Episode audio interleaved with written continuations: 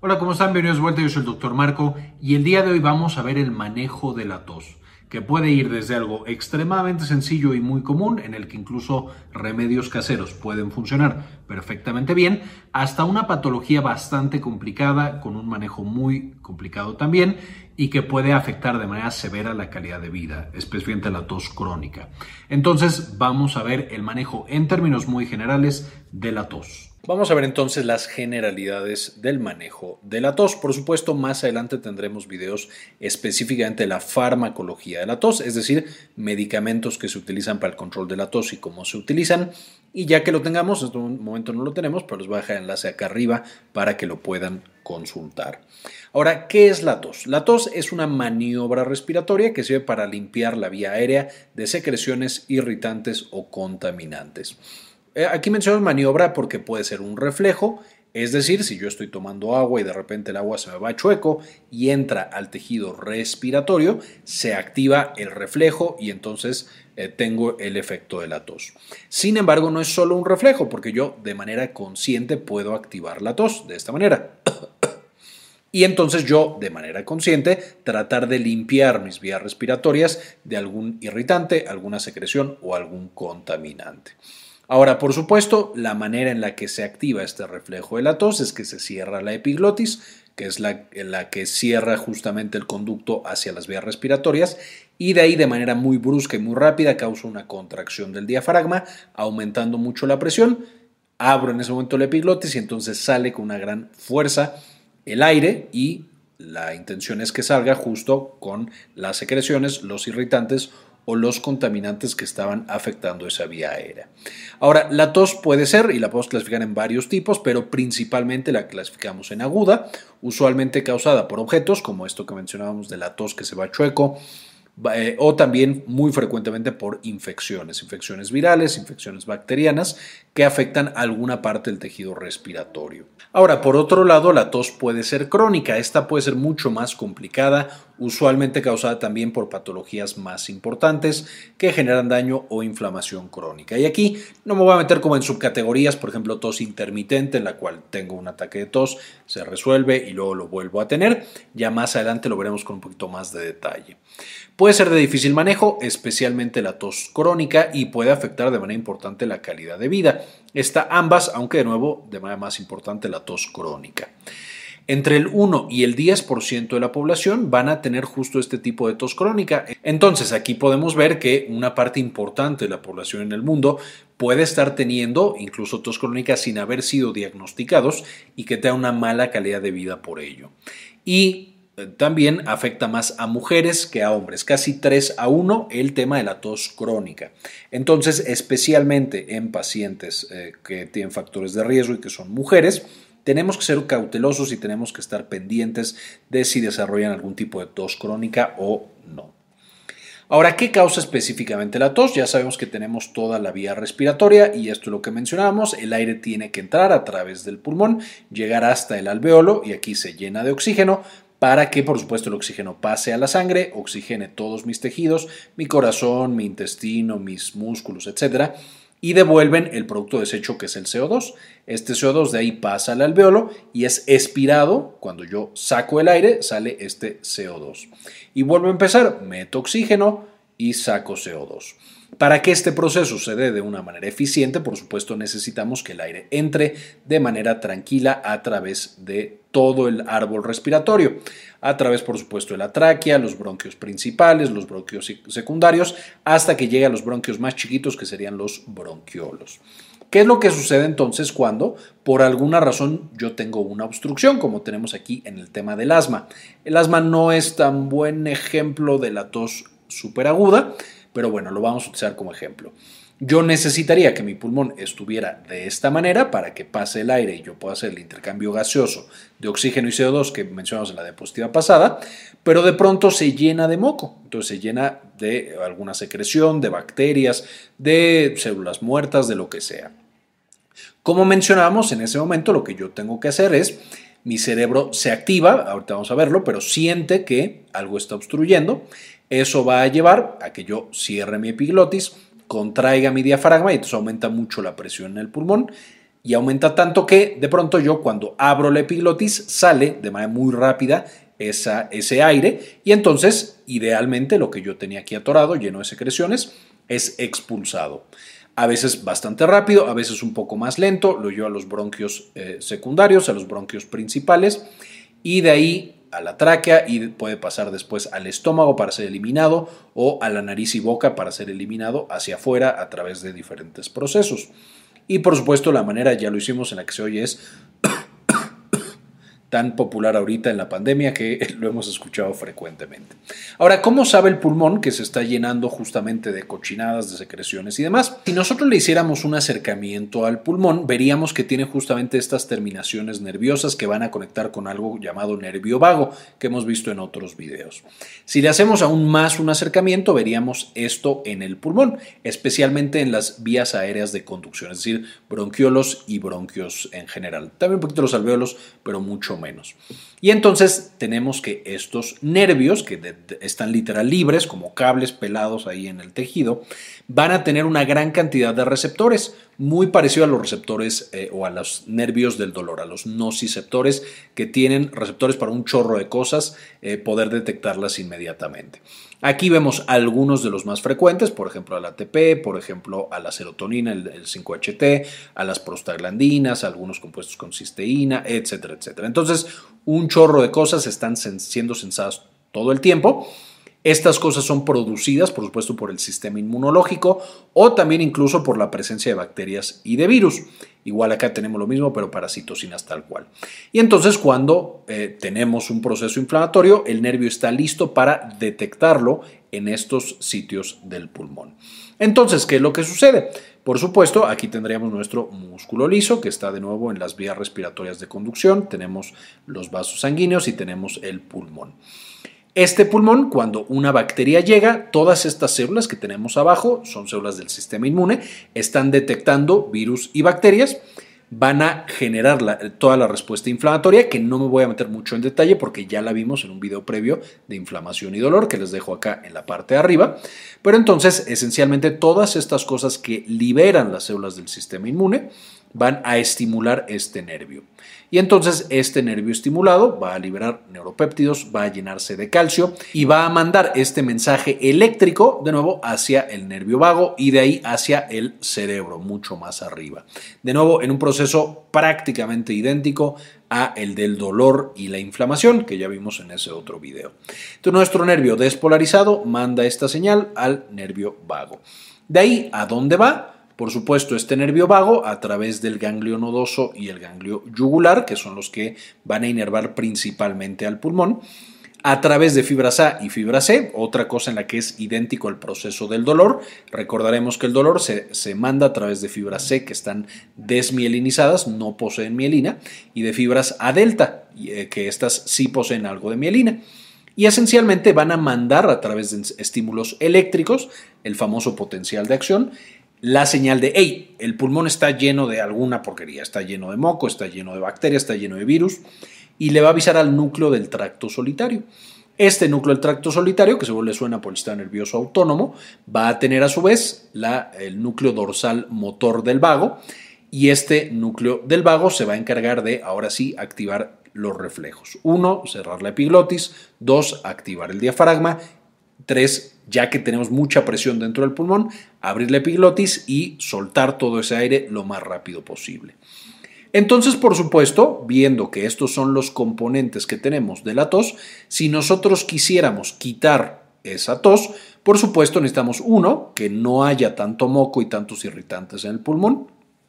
Y aquí tenemos una gran cantidad de opciones, tanto nebulizaciones con simple vapor de, de agua, o eh, podemos llegar a utilizar expectorantes, podemos llegar a, disminuir la sensibilidad del receptor que está tal cual en el bronquio y entonces hay menor sensación, no activamos el receptor de acá, o podemos evitar que el nervio vago lleve esta eh, eh, señal eléctrica tan importante, o podemos directamente el núcleo del tracto solitario y núcleos centrales tratar de que bajen su umbral de estimulación y entonces que no haya el reflejo de la tos. De nuevo, los mecanismos de cada uno de estos puntos los vamos a ver en ese otro video de farmacología de la tos, pero este es el mecanismo muy en términos generales. Ahora, ¿qué es lo que puede pasar? Nosotros empezamos con un paciente sano, entonces el día de hoy el paciente no tiene nada y el día de mañana tiene tos.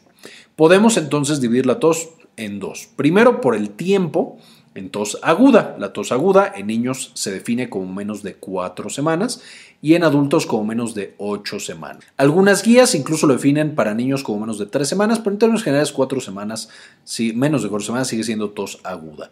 Importante esta distinción porque la tos aguda en términos generales no tiene complicaciones, podemos dejarla tranquila y va a ir desapareciendo solita. Cuando pasamos de las cuatro semanas en niños y ocho semanas en adultos, ahora sí tenemos la tos crónica. Y esta no necesariamente es más seria, puede solamente ser una tos aguda que nomás no acaba de quedar, pero ya muchas veces necesita estudiarse un poco más, con más detenimiento, para ver que el paciente no esté desarrollando o no tenga alguna otra patología. Ahora, además de tos aguda y tos crónica, vamos a tener tos productiva y tos seca. La tos productiva, también a veces llamada tos húmeda, es cuando el paciente tose y está sacando moco. El famoso esputo, así se le llama al moco que produce el pulmón y que vamos sacando con la tos. Por supuesto, la tos productiva nos dice que el pulmón está produciendo moco. Algo hay ahí adentro que lo lleva a estar inflamado y en general a una gran producción de cosas que obstruyen los bronquios. Por otro lado, la tos seca no va a tener producción de nada. Literal, no hay nada dentro del bronquio, más bien es que el nervio está irritado por alguna razón, por algún proceso inflamatorio no resuelto, y entonces me está llevando a tener tos constante. O bueno, aunque no sea constante, me está llevando a tener tos. Esta distinción también es muy importante porque, por supuesto, si yo estoy pensando que la tos o veo que la tos es productiva, que hay líquido o moco en el pulmón, pues entonces puedo usar un expectorante, algo que ayude a sacar las flemas y el moco. Si la tos es seca y yo le mando un expectorante, pues por supuesto no estoy haciendo absolutamente nada. No hay nada dentro de ese bronquio, entonces no hay nada que sacar. Eh, de nuevo, distinción importante ya que veamos el tema de tratamiento. ¿Qué pasa con la tos aguda sin complicaciones? Un paciente nos llega, tiene tos desde hace dos semanas, eh, había tenido otros datos como escurrimiento nasal, como eh, mucho estornudo, malestar general. Literal es un paciente que tiene gripa. Si esta tos que tiene el paciente, que de nuevo la gripa puede causar tos en el 80% de los casos y por supuesto casi siempre es por un virus, es decir, un antibiótico no le va a servir de absolutamente nada a ese paciente. Si no afecta el sueño la tos o afecta la calidad de vida, podemos incluso no tratar. Esto es algo que no nos preocupa, que podemos estar tranquilos estar monitorizando, a lo mejor que el paciente nos avise cómo va progresando, pero no necesitamos hacer nada. Si llegara a afectar un poco, pues podemos incluso llegar a mandar un remedio completamente natural, como miel con limón, que ya hemos mostrado los estudios que demuestran que miel con limón es un buen tratamiento. Le dejo acá arriba el video para que lo puedan consultar. ¿Por qué no tratar? Porque a fin de cuentas la tos está ahí para proteger el pulmón y limpiarlo y si nosotros dejamos que la tos siga su curso, probablemente ese pulmón va a estar más limpio. Entonces, repito, en una tos aguda, en un paciente de bajo riesgo, sin complicaciones, podemos no hacer nada y muchas veces el dejar la tos como está va a ser mejor para la salud de ese paciente. De nuevo, si afecta sueño o calidad de vida, podemos dar algún remedio como miel con limón, que es exactamente igual de bueno que los otros medicamentos contra la tos.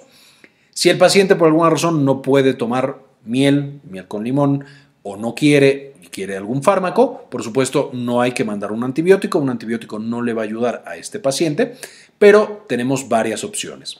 Eh, medicamentos que directamente apagan un poco el nervio que está en el pulmón, eh, llamados antitusígenos, como el dextrometorfano.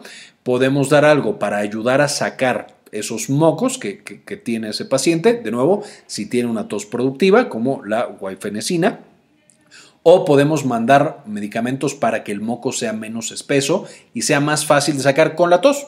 Por ejemplo, el ambroxol. De nuevo, no es necesario mandar ninguno de estos. Usualmente una tos aguda sin complicaciones no requiere prácticamente ningún tratamiento farmacológico. Otras cosas que se pueden dar, si el paciente me está diciendo que lo de la cabeza, que lo de la garganta, pues un, antiinflamatorio no esteroideo, como ibuprofeno, como naproxeno, como ketorolaco, como incluso paracetamol. O antihistamínicos, que también van a ayudar a que se disminuya la producción de moco. Ya tenemos videos hablando de la farmacología de antihistamínicos y antiinflamatorios no esteroideos y no me voy a meter más en detalle. Pueden checar esos otros videos para ver cómo se mandan, cómo se eh, prescriben, dosis y demás. Ahora, ¿cuáles son las banderas rojas? Cosas que si mi paciente tiene, incluso si la tos es aguda, ahí debo estar empezándome a preocupar. Por supuesto, cuando hay enfermedades pulmonares subyacentes, un paciente que ya está diagnosticado con asma o que tiene EPOC, enfermedad pulmonar obstructiva crónica. Estas dos serían de las más frecuentes que llevan a tos, incluso a tos crónica, eh, y por supuesto debemos estar muy muy pendientes. EPOC ya lo revisamos con mucho más detalle en otro video y también les dejo el enlace aquí arriba para que lo puedan consultar. Vamos a tener también que preocuparnos cuando el paciente tiene enfermedades del sistema inmune, cosas que bajan su capacidad de responder a infecciones, como es la diabetes, especialmente mal controlada, el VIH, especialmente mal controlado, y el consumo de medicamentos inmunosupresores, como eh, esteroides, especialmente corticosteroides, o a lo mejor los que reciben algún trasplante de órganos o alguna otra cosa.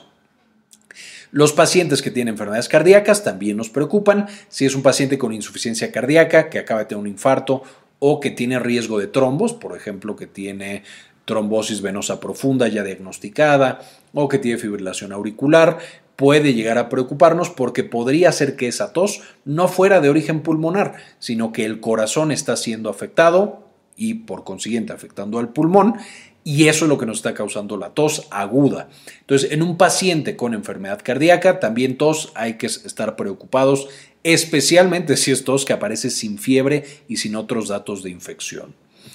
¿Qué otras cosas nos preocupan y tenemos que estudiar a ese paciente con mucho detenimiento, aunque sea tos aguda?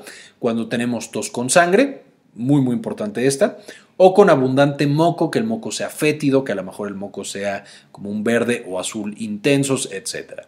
Eh, vamos a tener también un poco más cuidado cuando hay un malestar muy importante, cuando hay sonido al respirar, como un chiflido, ya que esto nos sugiere usualmente que el paciente tiene asma o que tiene EPOC.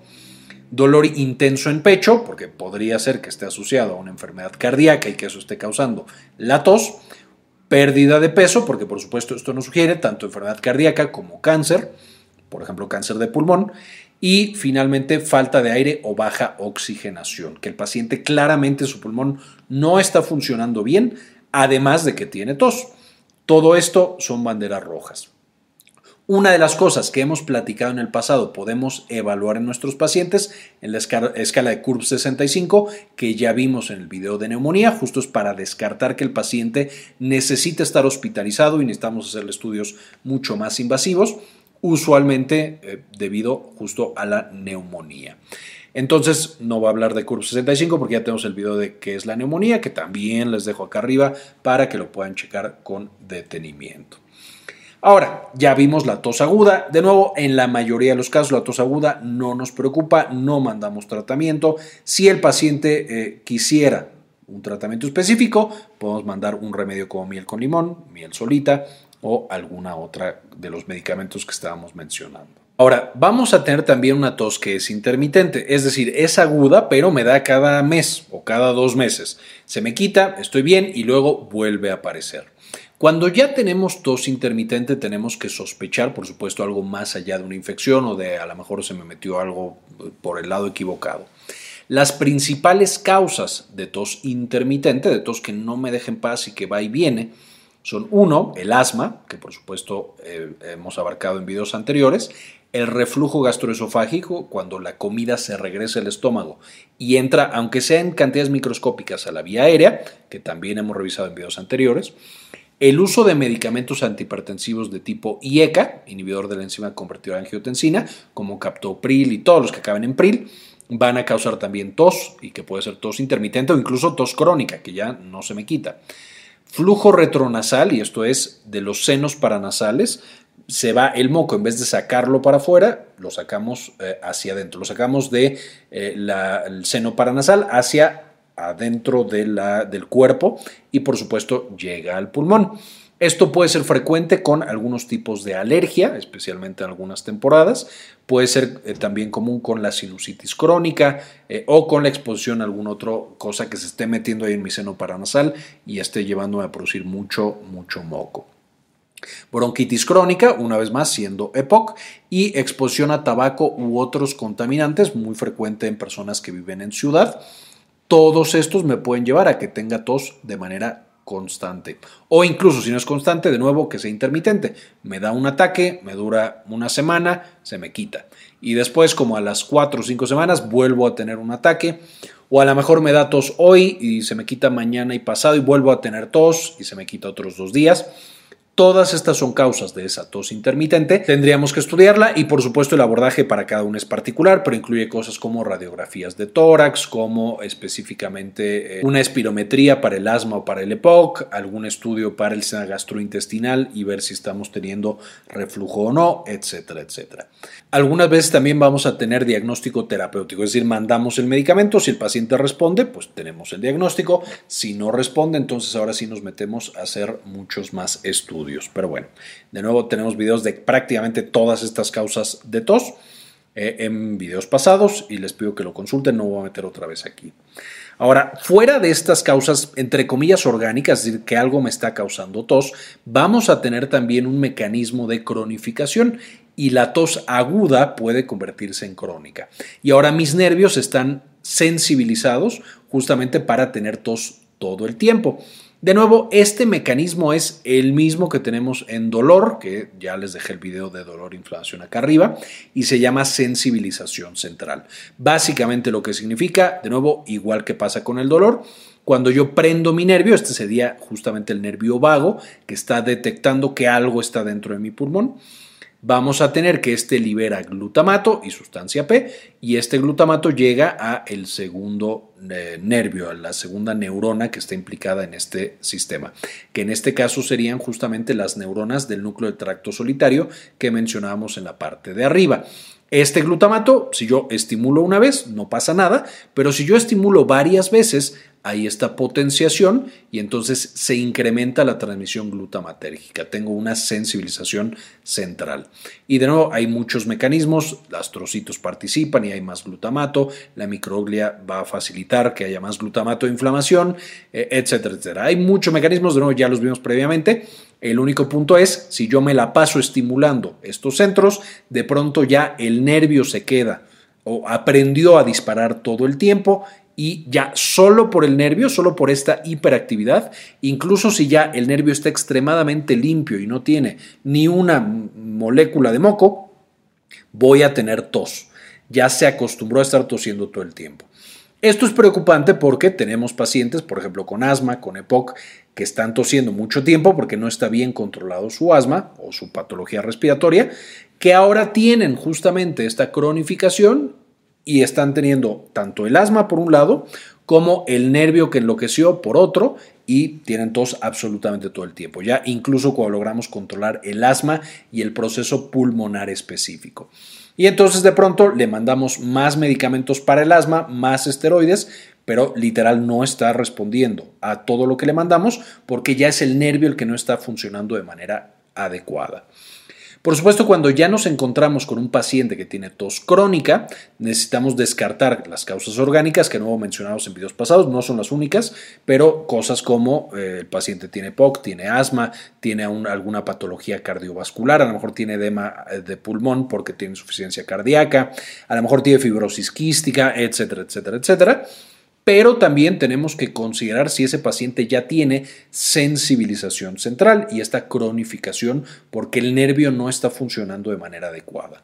Cuando tenemos esa cronificación, lo que podemos agregar es pregabalina o gabapentina, también utilizadas cuando pasa exactamente lo mismo. En el nervio por dolor, entonces para dolor neuropático vamos a tener también pregabalina o gabapentina o dosis bajas de morfina, que la morfina es un medicamento muy poderoso para inhibir el reflejo de la tos y también para inhibir ese proceso de potenciación o de sensibilización central. Importante, pacientes que tienen tos crónica, evaluar o pensar, porque no hay una prueba tal cual que nos diga si el paciente tiene cronificación o no, o esta sensibilización, entonces pensar si lo tiene o no, y si consideramos que lo tiene, a lo mejor además de la terapia que estamos dando para el pulmón, dar terapia específicamente para ese nervio que ya está sensibilizado. Ahora, ¿cuáles son las complicaciones de la tos? Básicamente lo que encontramos es dolor en el pecho y garganta y o cabeza.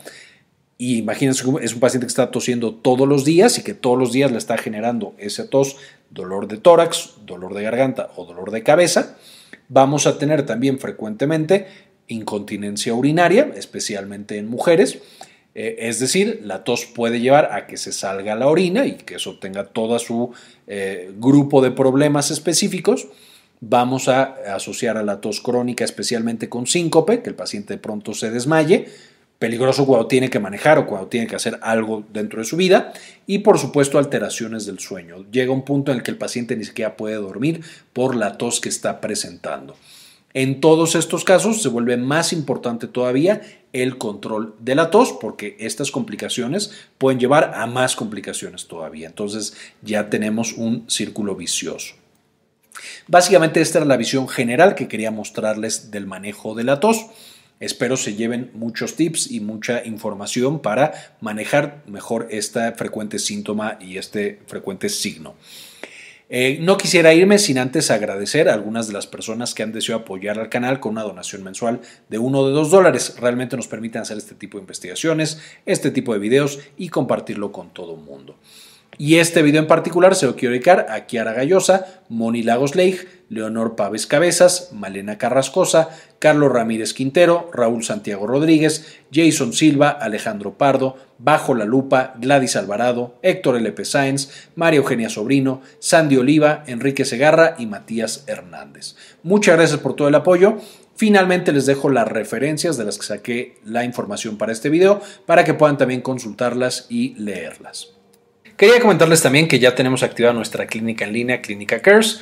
Eh, nos pueden encontrar en clinicacares.com.mx para agendar alguna consulta. Principalmente atendemos los temas de salud de la mujer y también, por supuesto, consulta general. Si tienen alguna duda, alguna consulta, aquí en clinicacares.com.mx nos pueden encontrar. Bien, esto fue todo por el video de hoy, espero les gustara y le entendieran y ya sepamos un poquito más qué prescribir y cómo manejar la tos de nuestros pacientes.